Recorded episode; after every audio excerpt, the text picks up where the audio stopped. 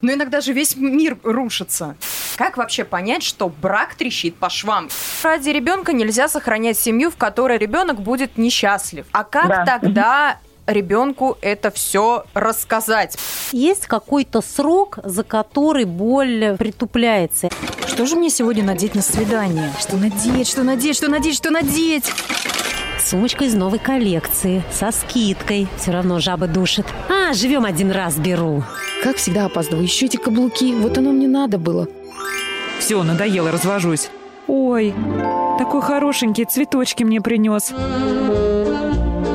Ох уж эти женщины.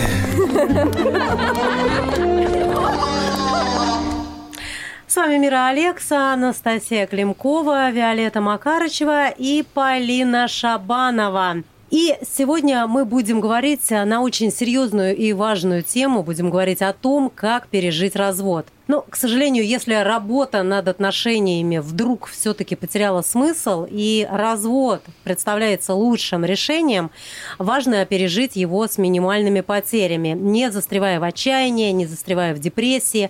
И вот поможет нам в этом а, вопросе кандидат психологических наук, мама шестерых детей, писатель Лариса Суркова пока Лариса к нам присоединяется, я думаю, что развод или разрыв отношений, когда люди не состоят в официальном браке, да, ну, допустим, прожили определенное количество времени вместе, ну, мне кажется, это не важно, да, есть у тебя а, штамп в паспорте или штампа нету. А расставание в любом случае, оно болезненно, особенно если остались чувства. Конечно, это очень сложное и травмирующее событие. на самом деле, когда такое происходит, но иногда же весь мир рушится. Тебе кажется, что жизнь потеряла краски, потеряла всякий смысл. Э, вот это вот боль, тяжесть, горечь, э, они могут э, сопровождать вас долгие месяцы, а у кого-то даже и годы, а кого-то даже всю жизнь. Сто процентов. И от этого не только можно, но и нужно избавляться для того, чтобы жить дальше. И хотелось бы, конечно, сделать это грамотно, с минимальными потерями для себя, для своей психики, для того, чтобы жизнь не потеряла смысл.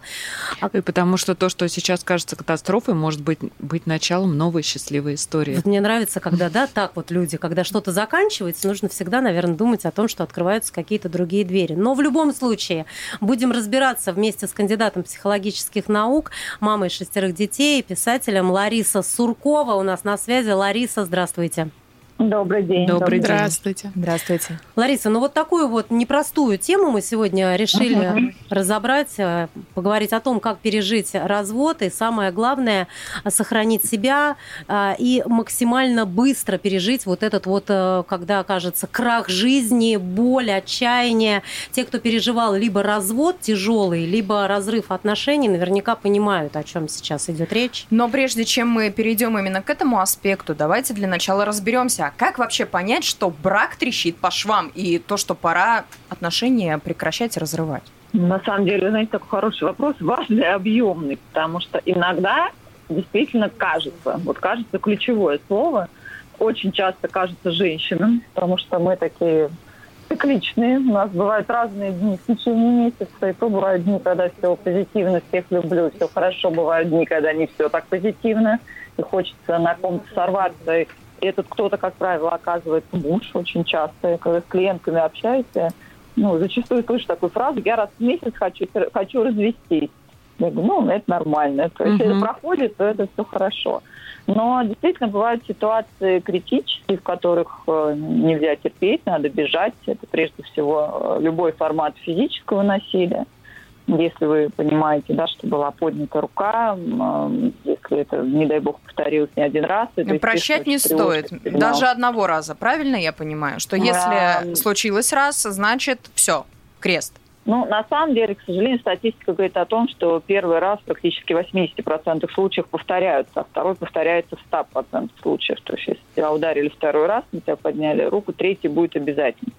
И, эм, да, то есть, если после первого раза все-таки какой-то вот такой небольшой, но все-таки есть, да, процент, что это не повторится, что, ну, вот что-то такое было случайно, то во второй раз э, это уже точно не случайно.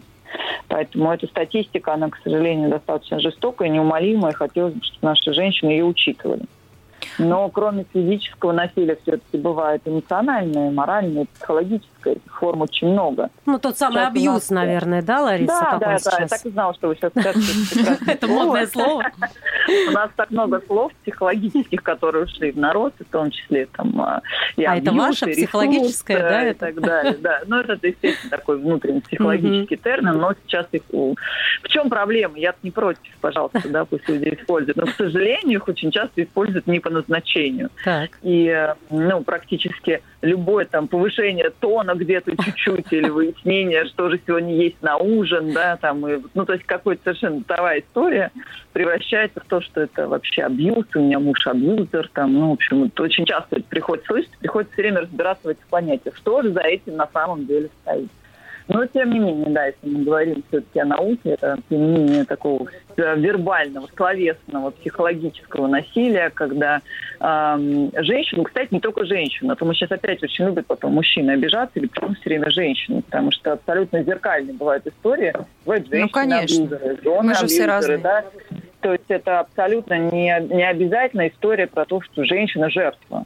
Вообще не обязательно. Кстати, статистика говорит о том, что в отношении э, мужчин в браке применяется насилие в том или ином виде, то есть в физическом или в э, психологическом, в каждом пятом браке. То Но мне кажется, что если мы говорим, когда страдает мужчина, тут больше психологически страдает, потому что женщина все-таки очень эмоциональное существо, можно так сказать, и она, ну, как это сейчас модно и принято говорить, выносит мозг, да, а мужчины все-таки они больше, наверное, к физике склонны. Хотя, Ну, может многие быть, женщины могут и руку поднять тоже. Да-да-да, смотря какие габариты. Бьют и, да, бьют и бьют и сковородками, и руками, и скалками, и, в общем, всем, что под руку попадается.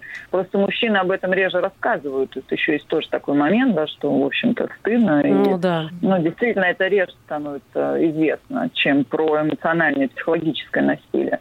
Но, тем не менее, мы говорим о симптомах, если вы понимаете, что вам э, ограничивают вашу жизнь, вам запрещают общаться с друзьями, с родственниками, заниматься саморазвитием каким-то, учиться, э, с кем-то встречаться, из подруг, общаться и так Но вот далее. То есть запретами это тоже всё- хочется, знак. Ларис, запретами тоже Да. хочется немножечко уточнить, потому что а, мы все-таки сейчас говорим именно про брак, который официально да, был а, зарегистрирован, но тем не менее, может ли человек в браке другому, ну, своему партнеру что-то запрещать? Ну, это на самом деле даже не про брак история, это история, в принципе, про взрослых людей. Ну, хочется рассчитывать, что они достаточно зрелые психологические личности, вступая в отношения. Потому что мне, честно говоря, как для психолога, меня все равно стоит штамп в паспорте или нет. Там, зарегистрировали они этот брак в ЗАГСе, или это венчанный брак, или это еще какое-то просто отношение, они живут много лет вместе. Потому что сейчас все больше пар, которые, знаете, там 20 лет вместе, много-много детей родили, а брак у них не зарегистрирован. Но, тем не менее, это все-таки союз. Ну, конечно. И, конечно, взро- взрослые люди, зрелые личности, э, ну, не ставят вопрос о запрете в том виде, в котором мы к нему привыкли. Все-таки стоит э, такой, наверное, разговор о том, что люди садятся и делятся своим мнением, да, если, там, не знаю, один партнер злоупо- злоупотребляет, скажем, алкоголем, ну, ты можешь ему сказать, я тебе запрещаю, послушай, он тебе, это другой вопрос, да, то есть все-таки это разговор, это э, союз двух людей, это обсуждение, это поиск э, решения, которое будет полезно этому союзу. Не только конкретному человеку в этих отношениях, а этому союзу, потому что это очень часто не только мужчины и женщины, это и дети. И тут, конечно, очень много факторов нужно учитывать. Ну, запрет в таком в классическом варианте я, вот, честно говоря, слабо себе вижу, потому что если это взрослая самостоятельная личность, ну, сомнительно, насколько он будет прислушиваться к запрету. Но если это личность, которая страдает психологически, да, страдает от э, именно насилия, то есть уже находится под гнетом своей, вот, своего партнера, своей второй половины, как принято говорить, и не может ему противиться, ну, да, если Я думаю, подругами, Ларис, я это думаю- уже, конечно, тревожный знак. Я думаю, тут ключевое чувство, да, когда ты дома не чувствуешь себя в безопасности. Наверное, это главный, безусловно. ключевой такой звоночек, что брак трещит по швам. Когда было принято это решение, все-таки принято. Нет, вот я хотела решение? еще уточнить два аспекта. Это измена и алкогольная или какая-то там другая Наркотическая зависимость. зависимость. Вот в этих Да. случаях, как, а, насколько стоит бороться, а, если человек подвержен той или иной зависимости, части, да?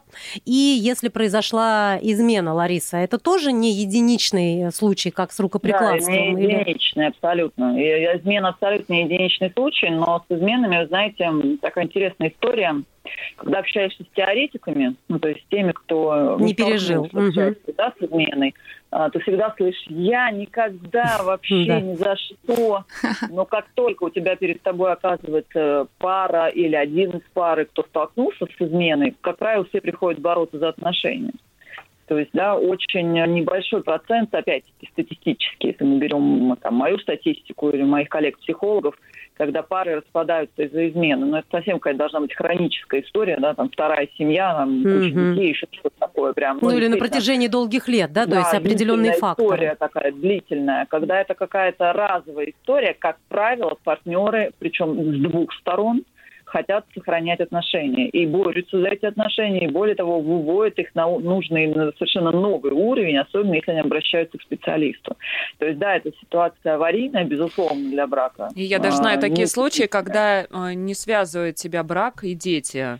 То есть, ну, просто люди встречаются, да. и действительно бывают какие-то измены, и они пытаются сохранить отношения. Да, Но да, вот тут я не соглашусь. Да. В, этом, в этом случае, вот это чисто моя субъективная позиция, если вы вне брака, то вы, по сути, друг другу никто. Вы просто два вне человека... брака? Без штампа? без штампа. Ну как это никто? Ты живешь а с этим человеком. Вы, вы юридически друг да другу. здесь юридически? Вы юридически друг другу не кто, никто. Никто, вы И сожители. Что? Вы сожители, поэтому слово должен здесь неупотребимо. Но это мое мнение. А вот ну, если, это да, сколько а людей, а если, мнений. Да, а если вы уже в официальном браке, то тут, простите, это уже официальная семья. Это уже юридически защищенные люди. А если вне да, браке только у него дети? Все, э, либо у него все имущество записано на его маму. Очень ты защищена, Настя, находясь, не дай бог, в таком браке. Здесь тоже очень много аспектов. И а, сожительство, как ты говоришь, после 20 лет при наличии определенных обстоятельств юридически тоже можно отсудить, если э,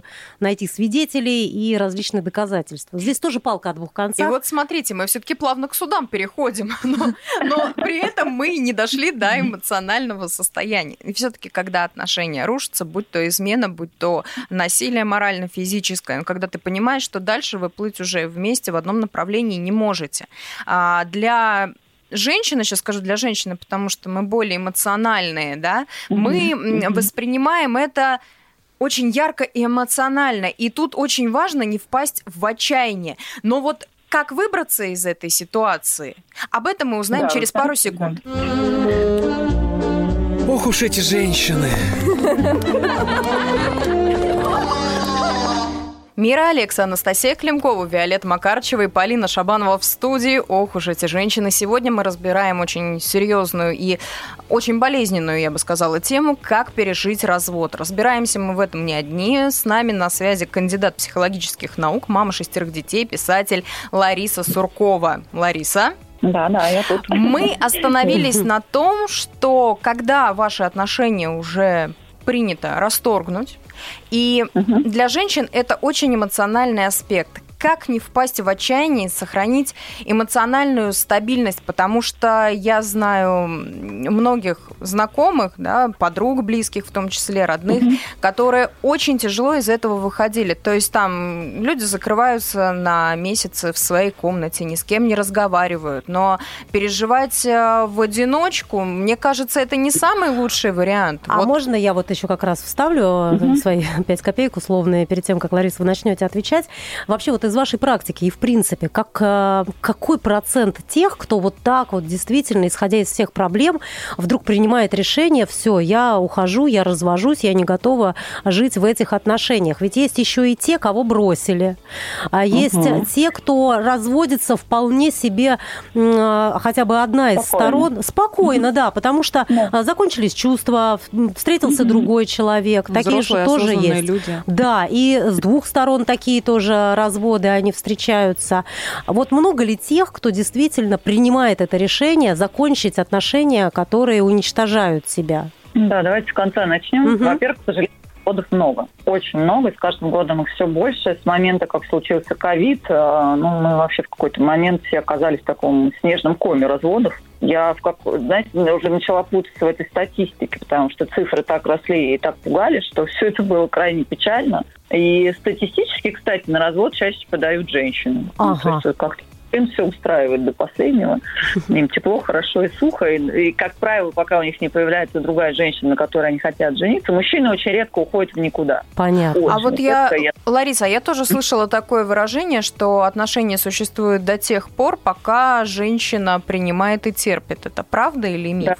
Так, к сожалению, так и есть. Потому что э, у нас, знаете, все чаще наблюдаются такие ситуации крайне инфантильные, когда, ну, как, это опять-таки не секрет психологу, как правило, первой обращается женщина. Мгм. Когда они приходят, первое, с чем они приходят, они говорят, вы знаете, там, у меня муж мне много лет изменяет или еще что-то такое. Я его выгоняю, говорю, уходи, а он мне отвечает, ну, ты сама на развод подай. То есть очень такая инфантильная позиция со стороны мужчин. Почему? Потому что у нас традиционно в нашем обществе кто подал на развод, тот и виноват. Ну, то есть кто плохой? Кто разрушил Ну брак? да, да, да. да, да, чтобы он потом говорил, что это она подала на развод, а не я. Она плохая, она вот такая, и детям всегда можно говорить, что это твоя мать виновата. Она же так решила. Да, да, мужчины очень часто занимают вот такую инфантильную позицию до упора. Вот пока они уже там прям не, не влюбятся и не подготовят себе запасной аэродром, они здесь сидят и никуда не торопятся. Действительно, чаще всего два типа разводов. Это женщина, у нее все накипело, она уже созрела и понимает, что она больше здесь не готова в этих отношениях быть. Но это не значит, что она не будет страдать. Да, то есть ей все равно плохо, она, естественно, все это переживает. э, Крайне тяжело. И второй э, тип разводов, так называемый цивилизованный, их сейчас тоже стало очень много. С одной стороны, вроде хорошо, что они цивилизованные, с другой стороны, плохо, потому что их очень много. Это разводы обоюдные. То есть люди сели и решили, что им больше не по пути. Э, У нас очень непродолжительная история браков, к сожалению. С каждым годом эта история все более непродолжительная. То есть там статистически что-то люди в среднем брак заключают на 2,5 года, если я не ошибаюсь, там 2,7. Да, то есть и с каждым годом эта цифра все меньше и меньше. Поженились, разошлись. Все больше разводов а, после рождения детей. Причем нумерация этого ребенка не имеет значения. И после первого, и после третьего, и после какого, да, неважно, потому что женщина находится в очень тяжелом эмоциональном состоянии. А, Нередки у нас послеродовые депрессии, и нет поддержки от мужчины. И вот эти разводы на фоне тяжелого эмоционального состояния, истеричного даже, я бы сказала, эмоционального состояния женщины, когда мужчина не готов помогать и принимать ее чувства, к сожалению, дети, вот как бы это ужасно не звучало, очень часто становятся причиной разводов. Да? Именно когда совсем маленький ребенок, то есть они там выжидают положенный по закону срок, их не могут развести, пока ребенку там какой-то возраст, год, по-моему, До не года, настал. по-моему, Но да. но, тем не менее, принимают решение об этом еще до наступления вот этого года у ребенка. Вот, поэтому история такая, да, не очень позитивная. Мужчины реже подают на развод, реже уходят сами, ну, когда, как я уже сказала, все готово. А как не впасть в отчаяние? Вы знаете, когда вот эм, женщина все-таки прежде, чем подать на развод, обращается к психологу, или когда я об этом пишу в том или ином виде в публикациях, я всегда, ну, можно сказать, советую или прошу даже, иногда говорю, пожалуйста, прежде чем сделать этот шаг и пойти подать на развод, а, найдите себе точку опоры. То есть какого-то человека, который вам будет э, на по этому пути будет рядом, он будет вам помогать. К сожалению, так вот э, сказывает, оказывается... То есть это кто? Кто-то редко- из близких родственников? кто-то из- Вот родственники как раз-таки нет. О чем я хочу сказать? Близкие родственники, как правило, какие-то враги в этих ситуациях, да, то есть они начинают свою собственную войну, свою собственную борьбу. Кто-то э, не, Советует нельзя терпеть. разводить, это ужас, катастрофа, и вообще нельзя, терпи никуда. Кто-то начинает воевать с родственниками второго супруга. В общем, они не могут оказаться поддержкой, потому что у них своя собственная борьба и своя собственная какая-то катастрофа во всем этом. Но Поэтому, это как же правило, загоняет человека в еще большее уныние. Конечно, конечно, это вгоняет его в чувство вины, что он что-то сделал не так, что он причиняет страдания не только себе, но и окружающим, и всем вокруг плохо. Поэтому чем дальше будет... Так, а кто тогда? Друзья? Друзья, подруги. Подруга, подруга, какие-то всевозможные форумы, я не знаю, там группы, где собираются женщины, которые успешно уже пережили этот развод. Мгм. Причем эти группы есть и очные, и онлайн, и сейчас очень много разных интересных форматов. Это любой новый вид деятельности. Причем этих видов деятельности, их не обязательно, кстати, знаете, очень часто же сразу начинают говорить, ой, а у нее же денег нет, она же сейчас разводится. А, сейчас большое счастье, что много и бесплатных форм, которые спонсируются государством, их можно найти. Пойдете вы учиться английскому, китайскому, танцам, песням, вообще не имеет значения. Сразу А, заранее... ну то есть это как такое хобби, получается, еще может да, быть. да? что-то новое, что-то Мгм. новое вообще Мгм. для вас неизвестное. Всем это хорошо, это вообще для мозга хорошо, это мы так немножко уже в психофизиологию, Да, да, да. у мозга Профилактика деменции. задача. Да, когда, вот абсолютно точно, когда у мозга есть какая-то новая сложная задача, а, ну, все эмоции, они так притупленные немножко будут, потому что там же надо много усилий потратить на то, чтобы китайский выучить, да, а тут вроде как муж старый уже неинтересный, да, поэтому уже так немножко все притуплено. Вот, обязательно женщина должна э, находиться, сейчас скажу ужасное слово, еще одно ушедшее народ, но тем не менее в ресурсе. Особенно если, особенно если у нее есть дети, да, то есть, ну, Да. как, ей же не деваться, она такая батарейка. Ей надо и самой выжить, и детей подпитать, и там и маму в истерике, и свекровь, и, в общем, всех, да, для кого это может стать какой-то безумной трагедией. Это еще в хорошей картине мира, если у нее муж не совсем паразит, и он не будет продолжать из нее пить кровь, э, делить сковородки и вот этим всем заниматься, потому что здесь-то совсем тяжело ресурсно набраться на все на это. Вот, поэтому обязательно заранее продумать, как вы будете в этот а, этап своей жизни выживать, эмоционально А выживать. Это, что- это если есть возможность заранее, а если от тебя мужчина уходит? Вот он. Все-таки это да. тот случай, когда ты ничего не замечала, потому что безумно любила, а тут в один прекрасный день он приходит и говорит, знаешь, дорогая, ну я тут ухожу, у меня другая семья, у меня, Уже возможно, даже 20. есть ребенок, да. Извини, но мы разводимся. И вот когда как обухом по голове, как? Мир рушится. Кстати, вы знаете, почему-то, опять-таки, в прошлом году меня поразила эта статистика, она была опубликована в 2022 году, и она меня сразила. Почему-то вот такие заявления мужчины очень любят делать на праздник. Я только хотела сказать, мне кажется, это перед 8 классический и сценарий фильма вот э, периодически Про- такое можно. Это действительно есть? Или это режиссеры для... Да. Нет, правда, правда, нет, расскажу, э, Ларис, расскажу такую историю. Э, Значит, эм, одна моя э, хорошая знакомая, не будем называть ее имени, а, 8 марта м, приходит любимый муж с работы, оставляет два букета для нее и для ребенка с запиской «Подарки за мной». Это было 8 марта. А на 9 марта он говорит, ты знаешь, я тут, в общем, у меня ребенок будет, и я ухожу. Но, видимо, с той стороны Да, уже идет ультиматум ставится. Ну, не знаю, в общем, это какая-то Ну, ужас. ужасно, по-моему, какая-то конечно, история да. садистическая. Садистическая, да, Потому что это явно. всю жизнь человеку праздник. Ну, Спасибо, знаю, что это не 8 марта это сказала, Да а уже 9 но тем не да менее. какая, да, разница, Это когда. уже не важно, да. Просто таких историй действительно много. Я тоже их стала встречать, причем последние лет пять. Мне прям казалось, что какой-то фильм вышел, знаете, где показали это как, Как надо, как не надо, ну, вернее. как надо. Что вот надо вот теперь именно так жить. Но тем не менее, смотрите, сейчас скажу еще одну такую, еще одну вещь, которая всем не понравится, но я тем не менее скажу. Если у вас произошла такая история, что вам как вот обухом пришел такой вот нехороший человек и вот так вот вас сразил, а, Первое, что сделайте, пожалуйста, обратитесь э, к врачу, к любому, к неврологу, к терапевту, к психотерапевту, возьмите все антидепрессанты. Потому что вас будет накатывать, ну, то есть, да, вы, вы надо же понимать, что мы здесь переживаем стадии горя, почему-то всегда думаю, что стадия горя – это если кто-то умер. Ничего подобного, да, то есть при любой такой Любое аварийной ситуации мы переживаем все как положено.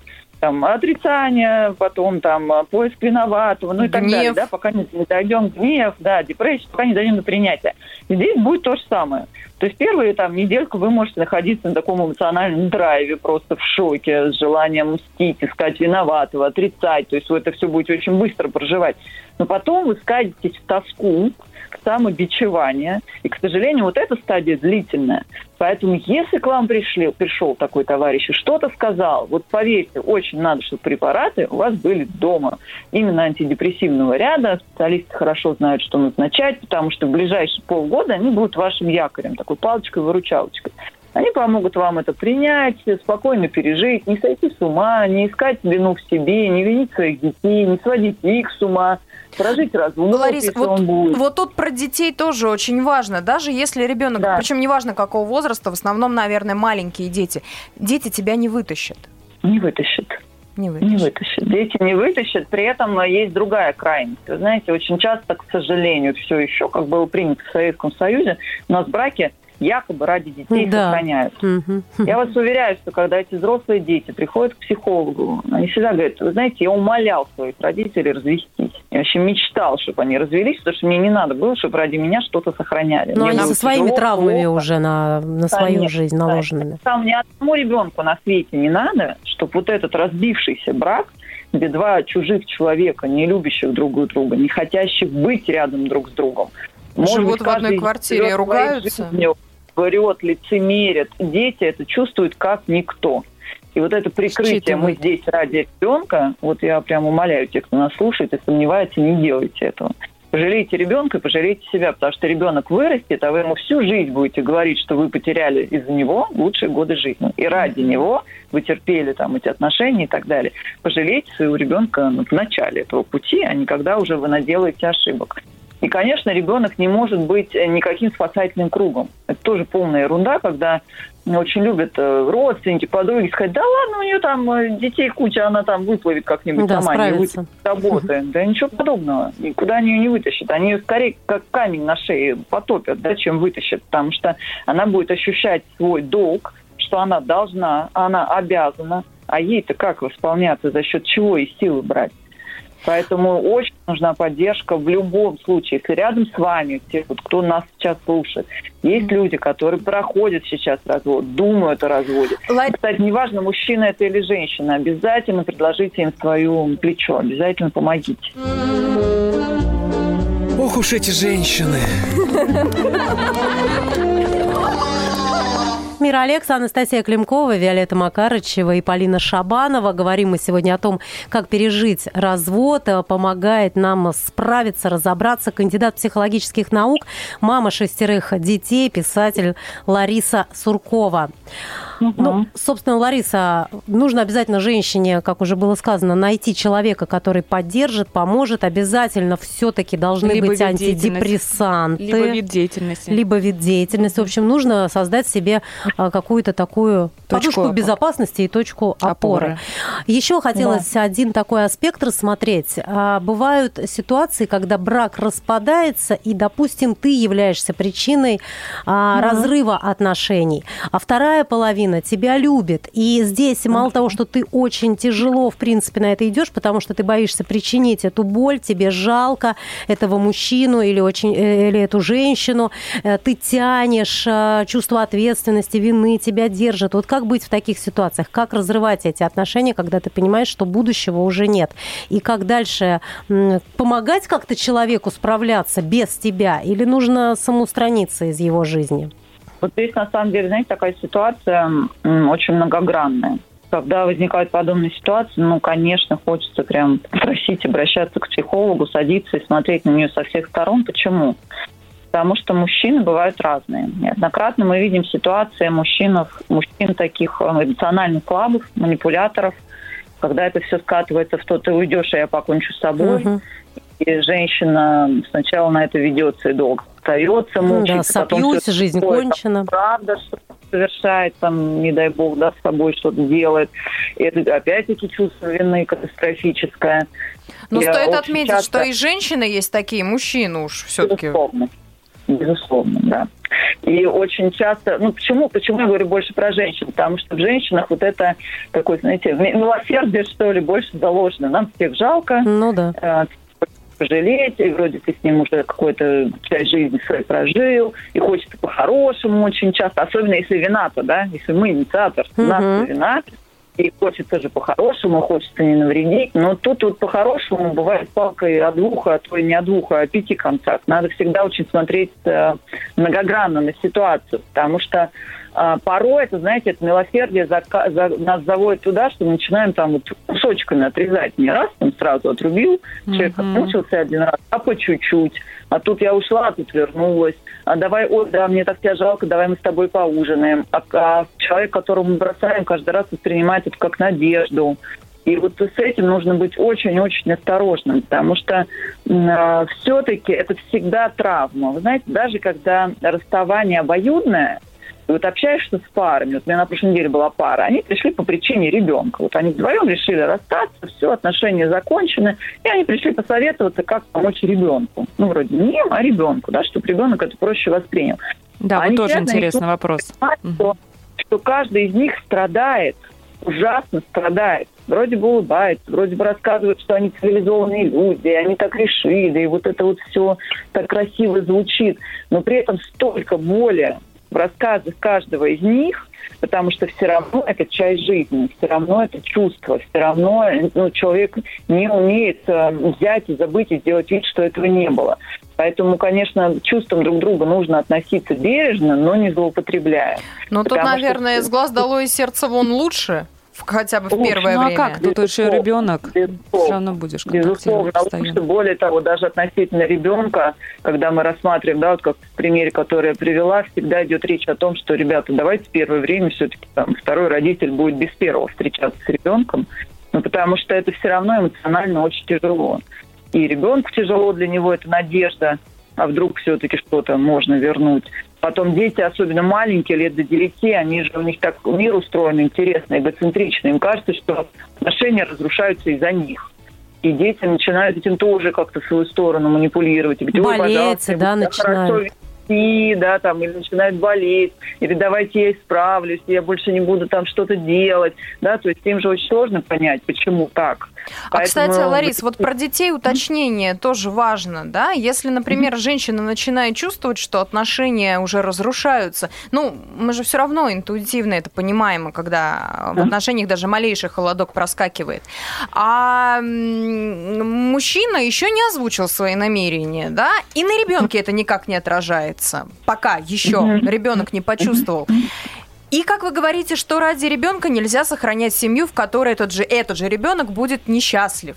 А как Да. тогда ребенку это все рассказать, подготовить, особенно когда ребенок маленький, потому что взрослому-то проще объяснить, он уже все-таки понимает больше вещей. А если он совсем малыш или ему лет 5-6, как? Ну, конечно, он любит обоих родителей.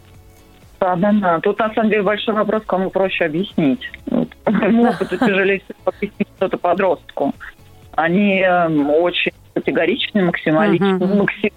максималисты, они не, ну, как бы, да, они- у них вообще все черное и белое. Ну да. И э, можно наломать дров ого как. Когда ребенок маленький, все-таки, да, совсем малыш, если он там до пяти лет, как правило, ему ни о чем прямо сначала не говорят. То есть подходит очень медленно, очень так э, лайтово, где-то папа занят, где-то там он с тобой проведет выходные, да, то есть ну, ребенку очень важно внимание. Он не сразу начинает такие вопросы задавать маленький ребенок, главное, чтобы ему давали внимание. А иногда бывают такие папы, что дети вообще не замечают их отсутствие. Потому что уж до этого не было. Он там все обещал, что он займется им, когда он там в школу пойдет, да, и, в общем, так это не случилось.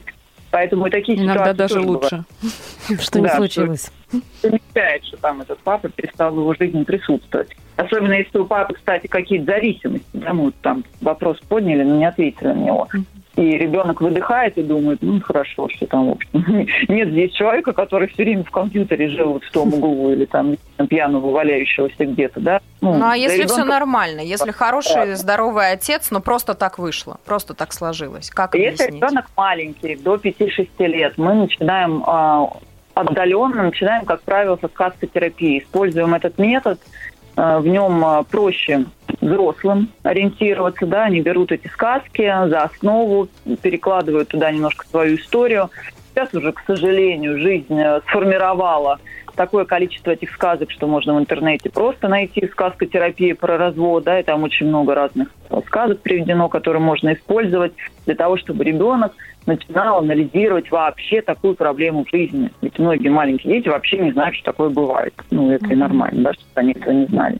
Если э, ребенок школьник и уже имеет опыт, потому что, к сожалению, в школах очень много встречается детей, у которых родители уже пережили развод, то очень э, важно, э, знаете, заходить со стороны двух родителей.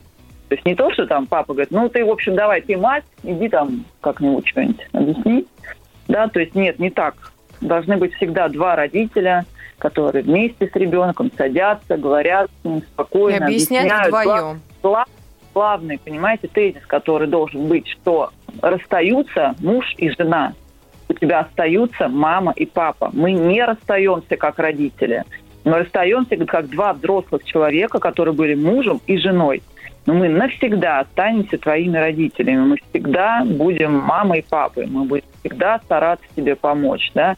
Что бы в жизни не произошло, мы всегда будем твоей поддержкой и опорой. Очень здорово, конечно, было бы ребенка в этом не обмануть, потому что если тут сейчас э, ему что-то рассказывают, а после этого папа исчезнет из его жизни на 15 лет, Ну, ну, конечно. будет не очень.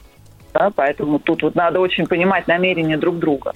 Если папа не намерен принимать участие в жизни ребенка, ну, не намерен, и до свидания, да, лучше ребенок чуть-чуть пострадает в начале и узнает Чем правду, ждать? что Лариса, а будет если он намерен принимать участие, вот как дальше выстраивать при наличии ребенка эти взаимоотношения, если, допустим, у папы там еще и уже новая женщина появилась или у мамы новый мужчина, один к одному продолжает ревновать, во всем в этом ребенок, а как а, там его могут накручивать, не накручивать, вот такой вот клубок, если закручивается. Да, Шок на самом деле очень, э, очень большой и тяжелый, потому что ну, в идеальной картине мира, конечно, здорово. Все заново женились, вышли ну замуж, да, родили детей. все счастливы. в два раза больше родственников, братьев, сестер, и всем вообще все прекрасно.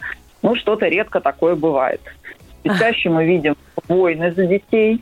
Ребенок становится способом манипуляции, давления на бывшего партнера и способом ему отомстить.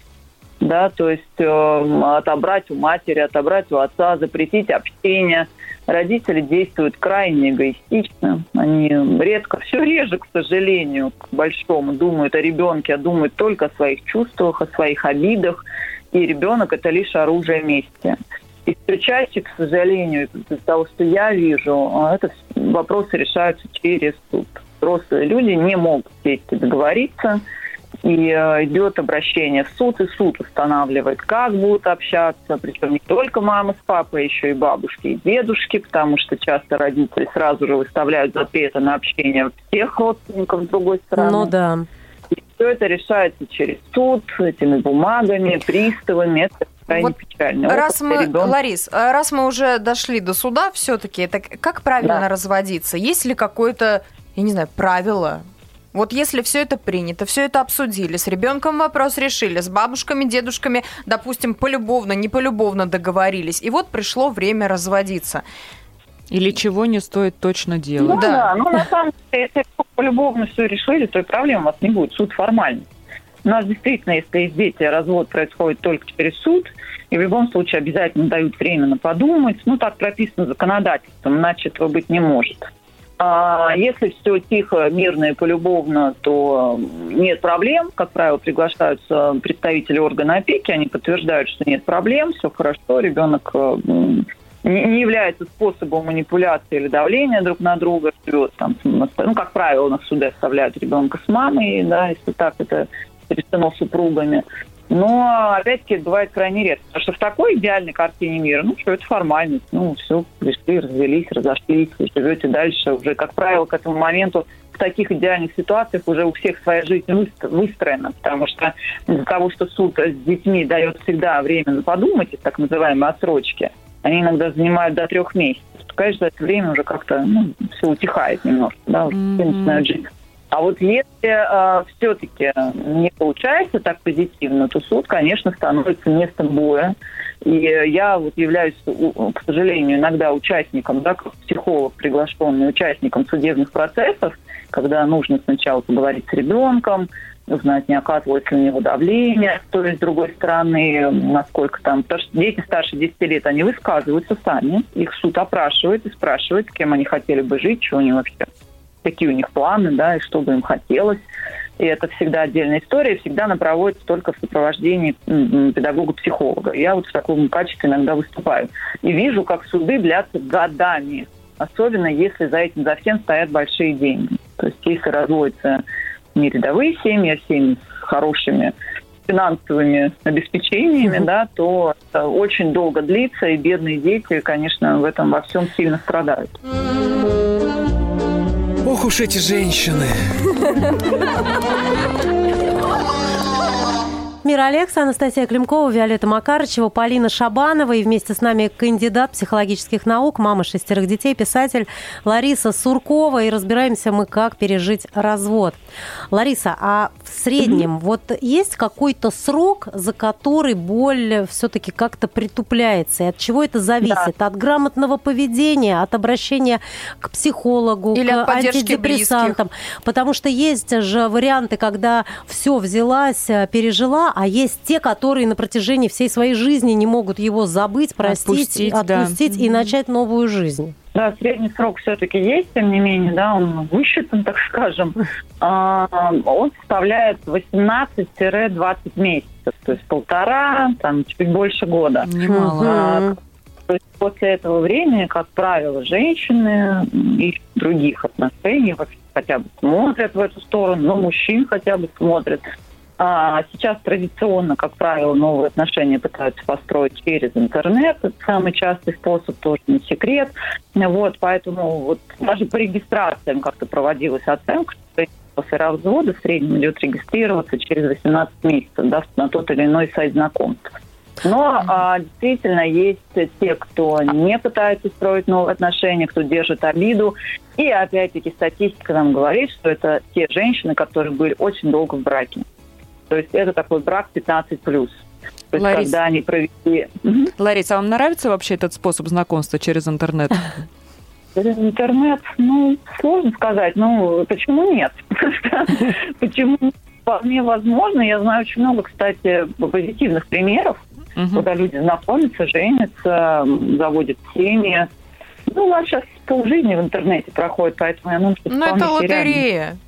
Там же и фотографии Ну, могут быть не настоящие. обычная жизнь. То же самое, та же самая лотерея. Как, ну, все так же традиционно люди знакомятся с студентами на работе. Ну, способы все неизменны.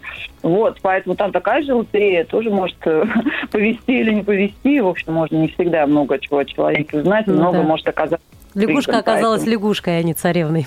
Мне на самом деле кажется, очень важно, чтобы люди действительно строили отношения. Не важно, где они познакомились. Лишь бы они Мгм. не запирались дома, не сидели там в дальнем уголочке и ненавидели весь мир и всех людей противоположного пола. Вот это важно. Пусть у него будет опыт, даже если он будет где-то травматичным, где-то не самым таким прекрасным и радужным. Опыт должен быть. Человек все-таки мы социальные существа. Извините, такое слово. Безусловно. Поэтому Лариса, пытаться отношения обязательно. а получается, через 18-20 месяцев легче станет или уже совсем все наладится? Мне кажется, чуть-чуть Ну, легче. вот ст- статистика говорит о том, что если люди вступают в новые отношения, значит, Мгм. все-таки полегче. Сказать, что травма зарастает, ну, это очень индивидуально, очень индивидуально. Поэтому, ну, наверное, наверное, становится просто чуть-чуть легче. Полегче. А нужно ли вступать в эти новые отношения, если еще не заросло и не стало легче? И когда? Или лучше все-таки дождаться, когда... Ну вот, э, или все-таки Ну, можно вот так вот заменять? Но это, знаете, как говорят, клин отпустит. клином. Да. Да, да, не дождаться никогда, поэтому я все-таки сторонник, что надо вступать, надо пробовать, надо разных людей вообще смотреть, а, что бывают разные люди, да, бывают разные мужчины, составлять какую-то картину мира об этих мужчинах. И в этом нет ничего страшного. Обязательно надо встречаться, общаться с людьми. Это же не значит, что обязательно надо там, в брак вступить сразу же. Опять же, Нет, на да. этом опыте понимать, кто тебе точно не подходит. Конечно, да, конечно, да. Потом, знаете, еще есть такая интересная статистика, э, хочется все-таки о ней упомянуть, чтобы у нас была такая позитивная нота. У нас достаточно много в стране повторных браков с тем же партнером. А, серьезно? Я думала, это редкость. Это просто они начали общаться с другими партнерами, поняли, Вот, что вообще да, ничего да. не то и вернулись. Именно, как ни странно. Вот вы об этом упомянули, поэтому я вспомнила, что есть статистика, она какая-то свойственна именно России. Вот мировая, она маленький-маленький процентик, а у нас вполне себе ничего. Обалдеть. И Когда решила дать пятый шанс.